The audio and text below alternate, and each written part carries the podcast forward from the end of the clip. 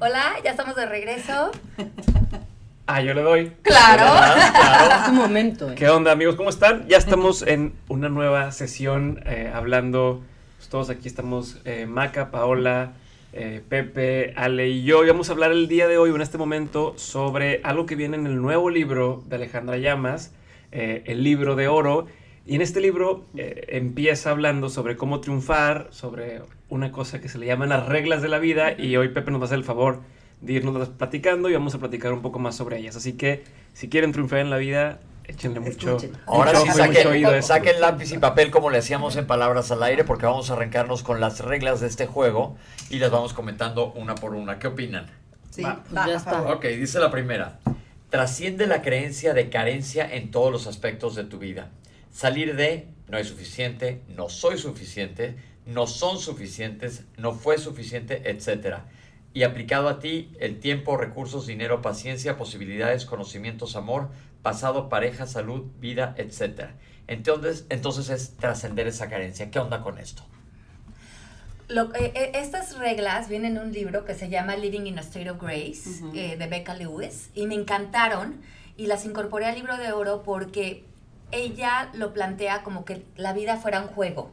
Y si nosotros podemos ver la vida así, de entrada nuestra, nuestra entrada a la vida viene desde un lugar mucho más de crear estrategias que de defendernos de la vida, como Ujú. hablábamos. Y, y ella lo que dice es que nosotros nacimos en un mundo completamente abundante. O sea, que el universo nos da todo el tiempo, se está rindiendo a nosotros, y lo puedes ver en la naturaleza, en la fruta, en la abundancia, en los animales, pero que nosotros nos hemos propagado un virus donde nos hemos puesto unos lentes de percibir carencia. Y lo hacemos a través de esta creencia de no es suficiente. Y empezamos a recargar o a, o a reforzar esta idea de la creencia hasta que ya vemos un mundo carente. Vemos personas no suficientes, relaciones no suficientes, un pasado que no fue suficiente, papás que no me dieron lo suficiente, una, un ex que no me amó lo suficiente, yo me veo a mí no suficiente y por lo tanto percibo un futuro no suficiente. No, incluso si nos quedamos viendo los medios de comunicación y demás, como bien decíamos antes, se encargan de estar constantemente, pues ellos trafican con el miedo que tengas, ¿no? Con eso ellos pues, Sí. tienen más audiencia y con eso venden más anuncios y demás. Pero entonces todo el tiempo es, no hay suficiente empleo, eh, o la economía está mal y demás. No, pero es que eso luego sí es verdad y tienes que... Sí, no, pero- ay, sí, yo voy a defender eso. No, pero- sí, a veces sí. O sea, lo pero, una cosa es que si diga, oye, es que la tasa de empleo ha bajado, pero luego muchas personas es, bueno, ¿y cuántas veces has estado buscando empleo? O sea, ¿cuántas veces has sido, si, te seguro que si tú el día de mañana buscas algo, lo vas a encontrar. A lo mejor no es el empleo que tú querías en ese momento, pero por algo se empieza y vas avanzando. Pero si todo el tiempo estamos con la narrativa de todo está mal, todo está mal, todo está mal, pues es como dice, ay, las máquinas van a venir a reemplazarnos, ¿no? Pues la persona que creó el barco también creyó, creó eh, las empresas de seguros para barco y también las empresas que se encargan de montar los barcos. Entonces, si tú dices, mañana va a haber menos empleo porque están más automatizadas las cosas, pues va a haber empleo en otro tipo de cosas. Pero siempre hay que estar buscando hacia dónde y no decir no tengo, sino cómo sí. Ah, bueno, sí, pero eso ya personalmente, pero ahí los medios de comunicación no influyen, tampoco es como Inception en, en eso. Pues Porque es que hay cosas que sí alimentas- están, no, pero hay cosas que sí están mal, creo que eso va en otro canal. Hay cosas que sí están mal y que se deben de comunicar, no porque quieras que todos se hundan, solo porque es, Es. y está. Sí, no, no creo que tiene que, o sea, no es responsabilidad del medio, es responsabilidad de quien consume. Claro. Y, y es a lo que voy. Muchas tomas. veces las personas no cuestionan y entonces, porque si bien hay medios, así como tú ves en CNN una noticia, pero luego ves en el otro, la competencia, otra noticia y parece que se están hablando de lo Son mismo, opuestas. pero son opuestas. Entonces, Sí. ¿cuál es la verdadera? Entonces ahí es donde entra el, el tener que salirte de, de- de tu cajón y empezar a cuestionarte a ver quién se beneficia de esta noticia y tratar de ir más allá. Pero acuérdense que aquí es que- de quitarnos Sí, la carencia. Sí. Aquí en la carencia ahorita les traigo Acuérdense que es otro tema. Sí, sí, sí. El tema. O sea, Pero- Es, es que lo, lo que es importante es irte un paso más atrás. Cuando yo salgo a ver el mundo, veo un mundo al que creo que le falta algo o veo un mundo que está en reverencia a la generosidad. Lleno de oportunidades. Ajá, porque vamos a hacer una vida muy diferente con esa percepción de la carencia que como creo está muy propagada en mucha de nuestra conversación, hasta inconsciente. Pero lo que nos dice esta, esta, este, este punto, que a mí me parece muy interesante, es nacimos con una percepción amplia, limpia. Estaba, estaba Sí. oyendo ayer un libro que se llama Waking Up, que dice el autor que él de joven se tomó un éxtasis, una pastilla de éxtasis, Una tacha. ajá, una tacha. Y que de repente, eh, cuando estaba ya entrando en los efectos de la tacha, empezó a sentir un amor por, por su amigo con el que estaba. Dice, es que era un amor tan limpio, tan incondicional. O sea, yo lo quería abrazar, le quería dar de besos. Pero luego también empecé a percibir un mundo completo, un mundo de colores, un mundo al que yo quería salir a amar. Se, se fue de mí cualquier idea de celos, de envidia, de competencia, de comparación. Realmente me viví uno con el mundo. Y para mí fue una explicación donde él estaba completamente maravillado, como verse fuera del ego, verse fuera de... Creencias. Ajá, y de verte separado de los otros a través de estructuras y pensamientos y juicios, inseguridades. Y ver cómo todo el mundo se ama y cómo todos nos amamos, ¿no? Como los animales del bosque. Del bosque. Pero me recordó a esta primera regla de cómo veríamos el mundo, porque a lo mejor este chico lo hizo a través de su éxtasis, pero a lo mejor es una explicación clara para él fue entrar en un estado de conciencia de cómo veríamos el mundo eh, sin los lentes de la carencia. Les voy a decir la número dos. Encuentra armonía y balance en todas tus relaciones con- y contigo mismo. Cuando creemos en la carencia, las relaciones se viven desde el juicio, la falla y el miedo, que es lo que hemos estado platicando. Entonces, en todo tienes que encontrar balance. Sí, lo que ella dice es que no estamos triunfando en el juego de la vida cuando seguimos creyendo que nu- nuestro problema es otra persona. Sí, claro. Porque estamos viviendo totalmente en proyección. Chequen este que padre. El número 3 dice, no pretendas ser alguien que no eres y participa activamente en tu vida, no te escondas. O sea, lo que decías, todo el mundo trae su propia luz Ujú. y Sí. no hay que copiarle la luz a alguien más, sino dejar que la que traiga cada quien es la que brille, porque ese es el chiste de cada quien, la, la originalidad. Y también como desarrollarte, ¿no? O sea, parte de lo que entiendo ahí es no nada más decir tengo este potencial y pues qué padre, o yo pude sido futbolista pero me lo fregué la rodilla, sino Explótalo. tratar de, de hacerle justicia a ese talento Sí. que tienes y pues, a emplearlo. A mí esa creencia me ha servido mucho, por ejemplo, en el tema profesional. Como que crecimos con la idea de que tenías como que pelear a codazos tu lugar o no apoyar a otros porque no- había como pocos lugares. Y yo he aprendido a trabajar completamente diferente, desde la colaboración, desde apoyar a otras personas, desde eh, abrir mis espacios para que sean de muchos. Y, y- y yo me doy cuenta como cuando trabajas desde esa generosidad, todo se multiplica. 100%. Y muy diferente a la idea que nos hicieron como de, pero lo vas a, ayudar a esa persona en tu red social, ¿no? le vas a dar tus tips, Claro. se te va a volver competencia. ¿no? Sí, y es, es que esa, son ideas tan arraigadas al ego y a la limitación y otra vez a ver un mundo como de carencia. Sí, pasa mucho en el teatro, bueno, supongo que en todos lados, pero hablo de lo que conozco más, Ah. que es como si llega alguien a ser tu personaje, o el personaje que estás haciendo tú, porque no es tu personaje, pero sí, sí, sí, el que, ¿no? ajá, el que tú haces tienes más, asignado. es como de, ¿por qué le vas a decir? Y yo siempre, no, no me estoy adornando, pero es como Sí. de, no, mira, aquí pon el cajón es más fácil, si pones esto aquí, o sea, como que le doy lo que a mí me funciona. Sí. Y entonces como que hay gente que, ¿por qué das tus, como reemplazar después. No hay otro, tú, no hay otra yo, bien o mal, como sea. Claro. Le La- toca a ella tu, ahorita. eh, sí. tu fuerza eres tú, ¿no? hay- o sea, habrá quien diga Paola es la más, más padre, la mejor, y habrá quien diga toda, la, la otra es la mejor, ¿no? O sea, Pero es que es como una cuestión, bueno, yo creo generacional. A mí me pasa, por ejemplo, con, con mis papás, de pronto que es, eh, oye, pero, pero hoy por qué salió esta más, o sea, o me decían cosas como de, no, pero no como poniéndome en competencia con, con mi compañera y es como, pues porque hoy a mí no me tocó y porque hoy yo no fui a eso y porque mañana iré yo y la otra no. Y no importa. O la gente, oye, pero te llevas bien con... él?". Sí, porque nadie compite con, con nadie. Así es. Yo creo que cambiar esa idea con la que crecimos de eh, para salir adelante o para yo tengo que Aplastarlo. ajá, aplastar, competir, protegerme o cuidarme, es una idea completamente arraigada en el ego, en el miedo y en la y, en- y- y además en, en- en una ilusión muy que- distorsionada de la realidad. Hace con la primera cosa, del, o sea, si cuando partes de un tema de abundancia, pues dices, pues hay, hay para todos. Claro. eh, y cuando no hay, Cuando vienes de pues carencia. cuando no, pues yo tengo que pelearme contra el otro para que me den espacio en el, al aire o lo que sea. No, y saber que lo tuyo, la verdad es que nadie te lo quita. Y no tienes tú que llegar a aplastar a nadie haciéndole algo. Tú aplastas a la gente y a la competencia trabajando. Pero eso es como algo colateral. Sucede. Alguien te va a querer a ti sobre otro por tu trabajo, Por tu no trabajo. porque hagas una estrategia para derrocar a nadie. Y, sí, y, y, y lo- y como dice Paola, eh, no, no, no, no, no, está- no estás compitiendo, son diferentes estilos.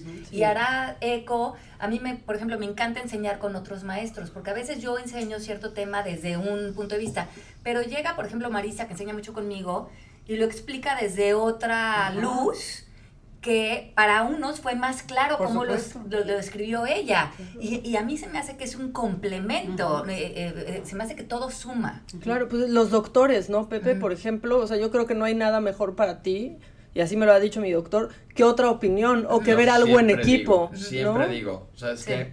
Ve y pide otra opinión. Sí. Porque el paciente está más tranquilo. Yo estoy seguro de lo que yo estoy diciendo, pero aparte para que el paciente se sienta seguro, ve y pregúntale a alguien más. Sí. O ven y pregúntame a mí. O, o- pero sí, abierto a otra opinión. Mucha gente de, no es mi paciente, me vale tres, me vale. me vale. Dilo, dilo, dilo. Aquí estoy yo, mira. No pasa nada. Bueno, dice la que sigue, no de- que está en relación a esta. Ajá. No debe existir deseo de crear perdedores Y ponerte en esa posición. Ajá, exacto. Entonces, ni, ni crea tú perdedores, ni tú creas que en un momento dado tú puedes Pues, perder ajá, algo. exacto. O sea, es más, saca la palabra pérdida de tu vida. Exacto. Siempre ganas. Ok. Siempre ganas. ganas. Cuando se va el señor que te canceló el día antes de la boda, Boda, siempre ganaste, ganas. ganaste. Siempre ganas. Ajá. Esperemos que este nos esté escuchando, ¿cómo se llama? Hippie. Hippie chic. Hippie chic. Aunque ahorita no lo sientas, ¿eh? Aunque ahorita no lo sientas, exacto. Ok, no trates, mira, esto me parece interesante, no trates de cambiar las elecciones de otros. Esa que importante Uy, es. qué bárbaro. queremos Mm, hacer eso. Sí. Siempre. ¿Cómo le hago para que mi mamá ya no sienta angustia? ¿Cómo le hago para que mi papá eh, agarre un hobby? ¿Cómo le hago para que mi hijo no esté tanto en el- la televisión? No ande con esa novia. Ajá. sea, No qué. o esa novia. ¿Cómo le hago para que cambie sus elecciones? No trates de hacerlo. Ahí no, eh, eh, es una de las reglas para triunfar, es permite que todos estén en su camino, en donde están, porque cuando tú te enfocas en tratar de cambiar las elecciones de otro, tu propio jardín interno está dejando de ser cultivado, porque es mucho más fácil tratar de corregir al otro y entonces negar donde nosotros tenemos que seguir trabajando en nosotros mismos. Y dejan de pasar las cosas para ti, Ajá. porque estás pues pon- puesta tu atención en otra cosa y es como de quité los ojos de mí mismo Ajá. y entonces no sucedieron. Y cuando estás en ti, en todos sentidos, suceden las cosas para ti. Exacto. O sea, como que se fuga la energía si estás en los demás. A mí sí me pasa eso, ¿eh? La verdad. Sí. Sinceramente. No, yo creo que O to- sea, to- to- Todos. to- to- todos Claro. podemos caer en eso, pero cuando caigamos, o sea, no es que no caigamos, ¿no? Pero cuando dices, ay, ¿por qué esta persona está haciendo esto? ¿Por qué no?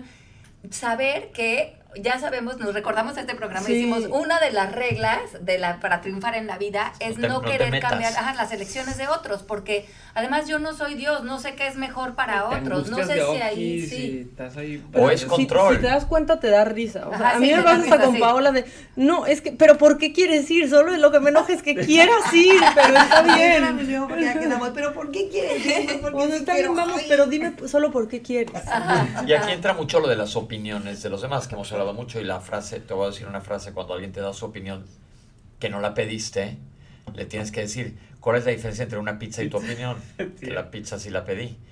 Porque, to- porque todos tenemos algo que decirle siempre a alguien más, y- pero la verdad ahorita no me interesa, estoy haciendo mis elecciones. Y yo inclusive fue lo que nos pasó, me pasó a mí, ¿te acuerdas, Ele, muy al principio que nos conocimos, que quería yo arreglar la vida de alguien más y Sí. no tenía yo nada que ver ahí? Sí, y sí, y, y pregúntate, yo le, lo que le decía a Pepe, porque llegó y me dijo, ¿cómo le hago para que fulanito cambie y para que esto, ellos digan no sé qué? Estaba metido, o sea, que era jonjolí de todos los moles de una cosa de su trabajo. Y le dije, ¿y tú qué horas traes? O sea, Sí. ¿a ¿tú ¿A ti en qué, qué? momento te, te- te pusiste el saco de Robin Hood? O sea, ¿por qué no dejas que estén en donde estén y que aprendan Claro, ellos de la situación en la que están? Eso se da mucho también en el tema de negocios. O sea, la tentación es, oye, ¿cómo le hago para yo emprender? O quiero eh, empezar este negocio y ¿cómo le hago para empezar este negocio? Y entonces cuando, esa persona- cuando otra persona te pregunta, eres buenísimo para, ah, pues hacer así, haz así, o empecé este proyecto y demás. Pero luego te vueltas a ver y dices, sí, mi negocio cuánto lo he avanzado. O sea, Exacto. ¿sabes? Como, como es muy fácil distraerte de lo tuyo, sentir que estás Sí. trabajando mientras ayudas a otros, pero estás haciendo menso y, y no estás avanzando en lo tuyo. Ujú. Ay, no, Exacto. cansado. Sí. Muy cansado. Aquí nos pregunta Debbie, Ale, ¿cómo se ayuda al adolescente que se compara todo el tiempo debido a las redes sociales? Entonces estamos hablando de eso. No cambies las elecciones del otro. A lo mejor tu hijo ahorita está en esa pues etapa. sí. No Va significa a pasar. nada. Si te está a ti haciendo ruido eso, ve tú en qué áreas de tu vida tú te estás comparando para que tú no seas el ejemplo para tu hijo, porque la única manera que yo creo que es válida de educar es a través del ejemplo. Entonces, si yo me está haciendo ruido que mi hijo se compare, y si yo lo estoy viendo es porque vive en mí. Entonces, ¿dónde yo me estoy comparando? Sí, si no, no, no- no- ni siquiera te darías No cuenta de algo así, no resonaría, Exacto, ¿no? exacto. Entonces, ve que, que eso te lo regreses a ti y veas cómo esto es, una, es algo para ti que tu hijo está imitando de alguna manera y cámbialo con el ejemplo. Ok, la que sigue es mantén tus opciones abiertas. Que eso está padre porque nunca sabes por dónde te va a dar una oportunidad. ¿Y qué es lo que hablábamos ayer del no y ir por cinco nos para, para, para, Para- para llegar al sí? Y, y mantén tus opciones abiertas. No pienses que eh, nada más hay un trabajo o un canal para recibir este oportunidades o, o un país en donde se puede vivir o una, una colonia en donde se puede... o sea, mantén tus opciones abiertas. Y, y, y si sí, y si me abro a esta otra posibilidad, Claro, Sí, claro. Se, te, se te hace mucho más rica la vida. Sí, es que el primer filtro y la primera limitación siempre es la mente propia. La O sea, mente. es como ¿Cuán- de, sí, ¿por qué me ¿Cuántas gentes se quieren, esto? por ejemplo, salir de su país y hacer otro estilo de vida? Y el primer obstáculo eres tú. Sí, pero es que ahí no hay de qué vivir, o Ajá. "Ah, eso es muy difícil, o eso es muy complicado. Y, Sí, y- totalmente. y nada es complicado. Cuando te propones algo, se empieza a volver una vida de sueños cumplidos. Sí. Dice la que sigue, y tiene que ver con una pregunta que acaba de llegar. No puedes jugar por nadie, ni por tus hijos, familiares o parejas. Y alguien dice, ¿cómo hacer para no ser, ser egoísta con tu pareja si necesitas en tu búsqueda de tu propósito y necesitas tiempo, pero a la vez no quieres crear una desconexión con tu relación? Ujú. Está interesante porque dice, no te metas en la vida de nadie más, tú crece, pero ¿cómo descuido lo demás? Pues no es que descuides. Es que ahí tendrías que ver como que el significado que ella le está dando a la conexión con la pareja. Porque la única conexión realmente que existe con otros seres humanos es a través de la presencia. Esa es la única conexión. Eh, y que esa ya está, está dada Ahí por está, default. Ajá. Entonces, pensar que necesitas hacer algo para conectarte otra vez es el ego. Ok. Yo, yo lo que me he servido a veces cuando estoy en ese tipo de procesos con mi esposa o con mi familia o con mi equipo de trabajo, soy bien directo y les digo, a ver, vatos, estoy trabajando en esto. Si notan que de pronto estoy distraído o reacciono diferente, es porque estoy trabajando en esto, pero estoy con ustedes y bla, bla, bla. Es como, es como, para que sepas. Ajá. Y, y ya, y si de pronto ven que me la hacen de todos y no reacciono, igual que como lo haría antes, ya nos sacan de onda. Ah, este güey está con sus loqueras, pero ahí está. Oye, llegan miles de preguntas que dicen, ¿qué son vatos? Pues en qué mundo vive. Este, Un vato es un pelado que... Exacto. Un vato es un güey. La que sigue. Puedes alejarte con un corazón en paz de lo que no te de lo que no desean de los que no desean triunfar. Ajá. Sí, exacto. Entonces, acuérdense que aquí triunfar significa, eh, pa- para esta idea, triunfar es ponernos en la tabla de conciencia de valentía para arriba. Ajá. Eso es lo que significa triunfar en la vida. En- y, y- y no vivir en falsedad. Entonces, yo creo que es muy importante aclararlo. O sea, no es Porque, un fin. Ajá, no es un fin, es, es lograr un estado de conciencia frente a la vida. Es estar en yo puedo con esto, estar en verdad, estar en unión, estar en un lugar legítimo de la vida.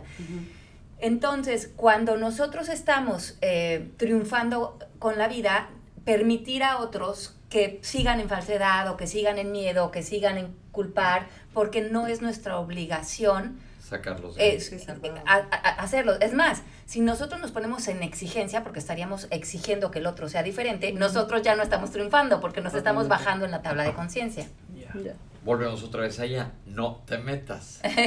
No te metas y no te sientas mal por no meterte. Debes elegir el bien común. Lo que decíamos, pues si todo el mundo estamos en bien, pues todo el mundo está bien y qué padre. Sí, a mí me encantó cuando, cuando escribí el libro de Esencia del Líder, que hablé de 12 líderes humanitarios a lo largo de la historia. al final en las conclusiones escribí qué, ten- qué tenían en común estos 12 líderes, seis hombres y seis mujeres, ¿no? Que estaban Gandhi, Martin Luther King, Irena Sander, varios.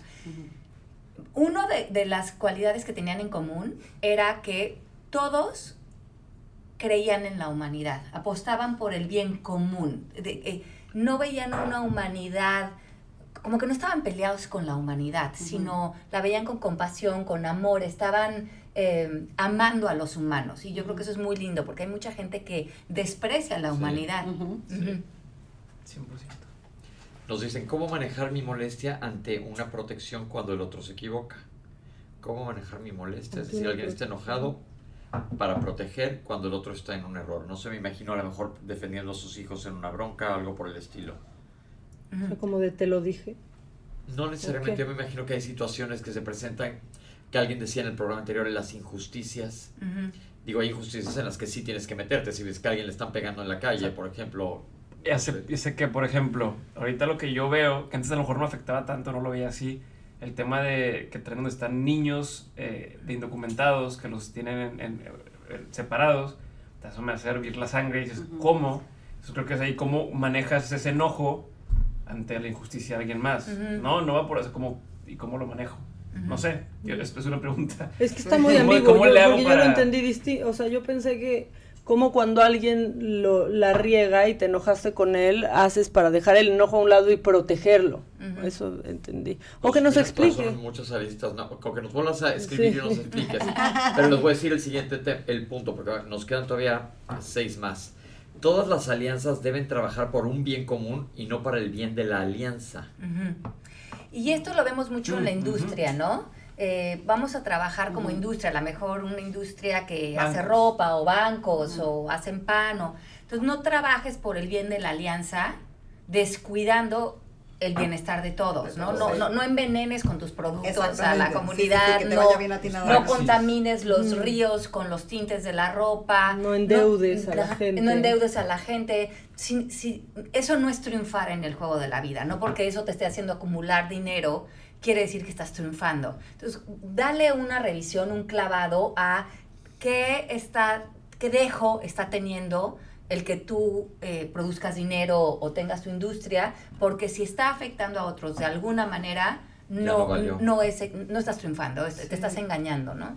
Eso está en interesante, este, ¿eh? sí. Porque para como está el mundo, Es decir, tiene- el tenemos que todos está. cuidarlo. Sí. Que, que ahora hemos visto muchísima tragedia pasando por todos lados. Es que la ves desde tu computadora y dices, híjole, qué horror que no pase. Sí, pero que, tú- ¿qué estás haciendo tú para que no pase eso?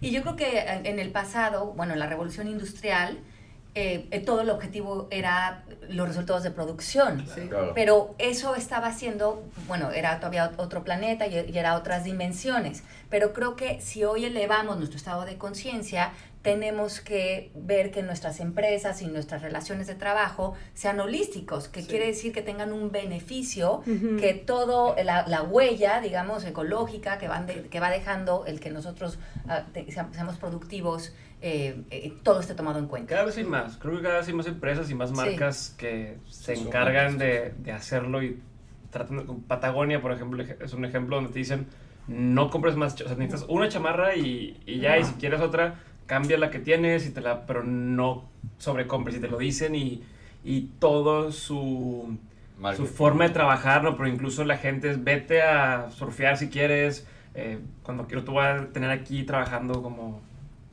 perro. Este, entonces, creo que hay más poco a poco y yo creo que entre más la gente diga, va, te compro a ti, más se va a dar y va a decir la gente, pues está chido tener ese tipo de empresas, voy a hacer una empresa así. Me encanta ese discurso porque cambiarías la publicidad de en vez de atacar esa creencia de no eres suficiente y entonces necesitas más, necesitas más, necesitas Exacto, acumular, es que la- las mismas compañías empiecen a, a promover la idea de tú ya eres suficiente Sí. y no necesitas de mi producto para ser más, ser mejor, ser más bonita, sobresalir. Con uno tienes. Ajá, ya, ya, ya, ya lo tienes. Ahora, está, te gusta mi chamarra o te gusta mi rímel, úsalo, pero no lo necesitas. Sí, es un poco opuesto al fast fashion. Ajá, exacto. La guerra no es una opción para ganar.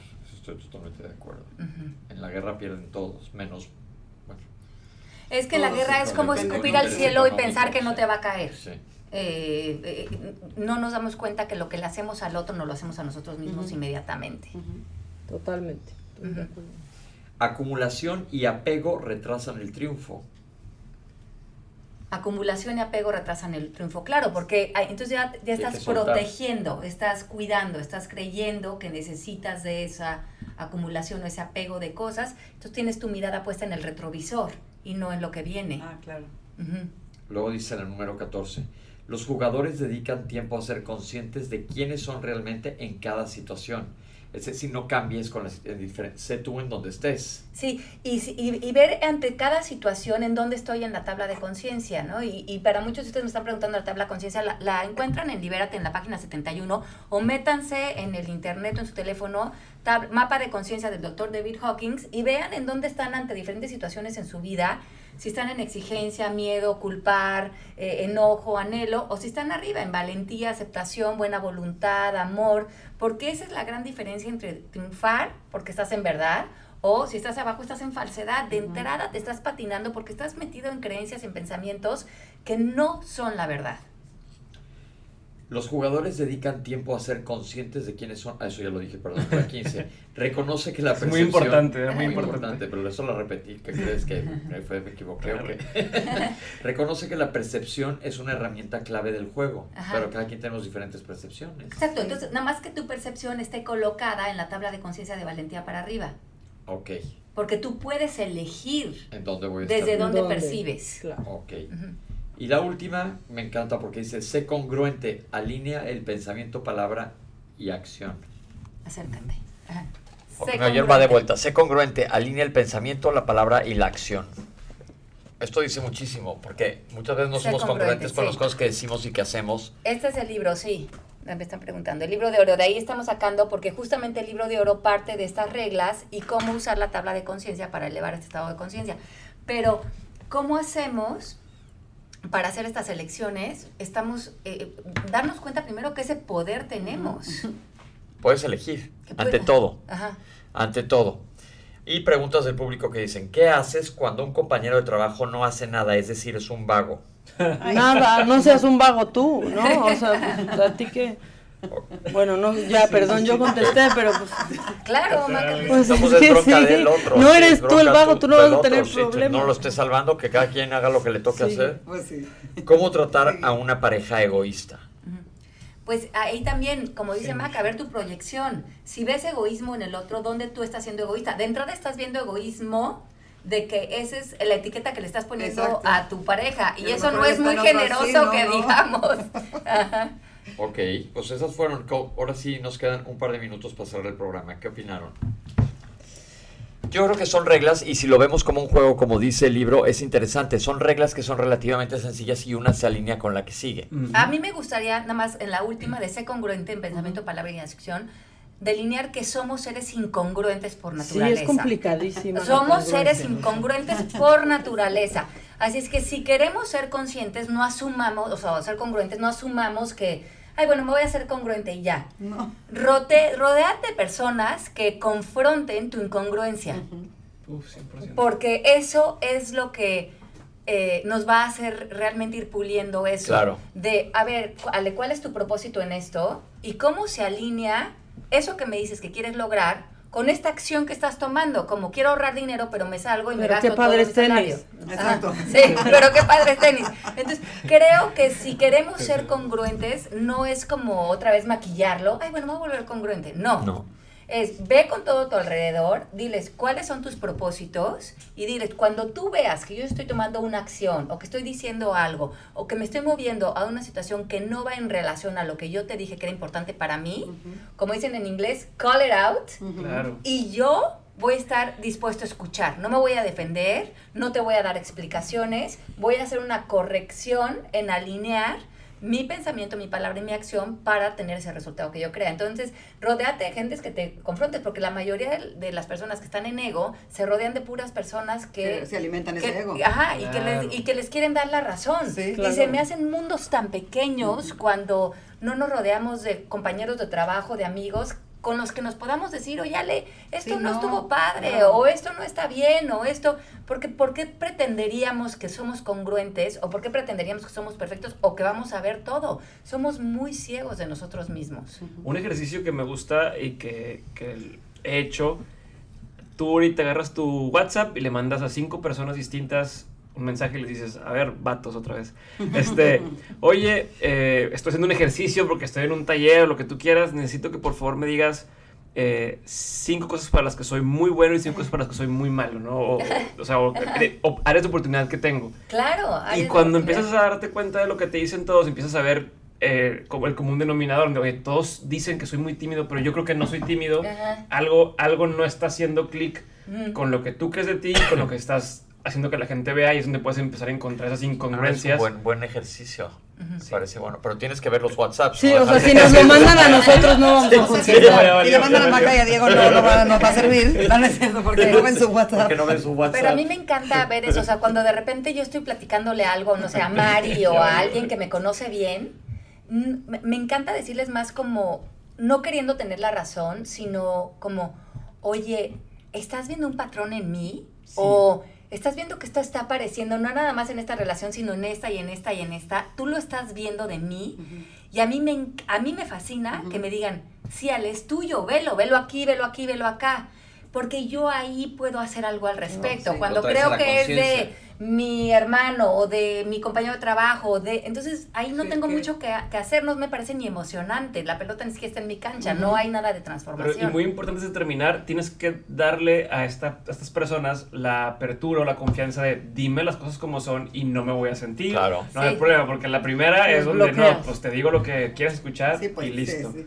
Bueno, ya se nos acabó el tiempo. Antes de que Pepe le diga que se Eso. nos Pero acabó. ¿sabes Ya qué, se nos Diego? acabó. Yo creo que para terminar con esto es, es a mí me parece fundamental y vamos a hablar de esto en otro en el siguiente podcast que dividir a, la- a las personas por lo que ya somos y nuestro comportamiento. Nosotros no somos nuestro comportamiento. Y al ego le- lo que le gusta es describir a las personas por su comportamiento. Y, y la- y- y- cuando vemos a las personas con otra percepción, podemos ver que tú no eres eso. Por ejemplo, si estás enojado, tú no eres enojón. A veces Estás enojado. Te enojas. Te enojas, pero eso no es lo que tú eres. Y hacer esa separación es fundamental para que las relaciones funcionen, porque puedes ver la inocencia en el otro siempre. 100%, vale. Ujú. Pues bueno, con esto terminamos. Eh, muchas gracias por escuchar y nos conectamos en un ratito más para hablar de justamente esto último que con lo que nos quedamos, ¿no? Continuará. Eso, Diego. Continuará. Muy bien. Perfecto.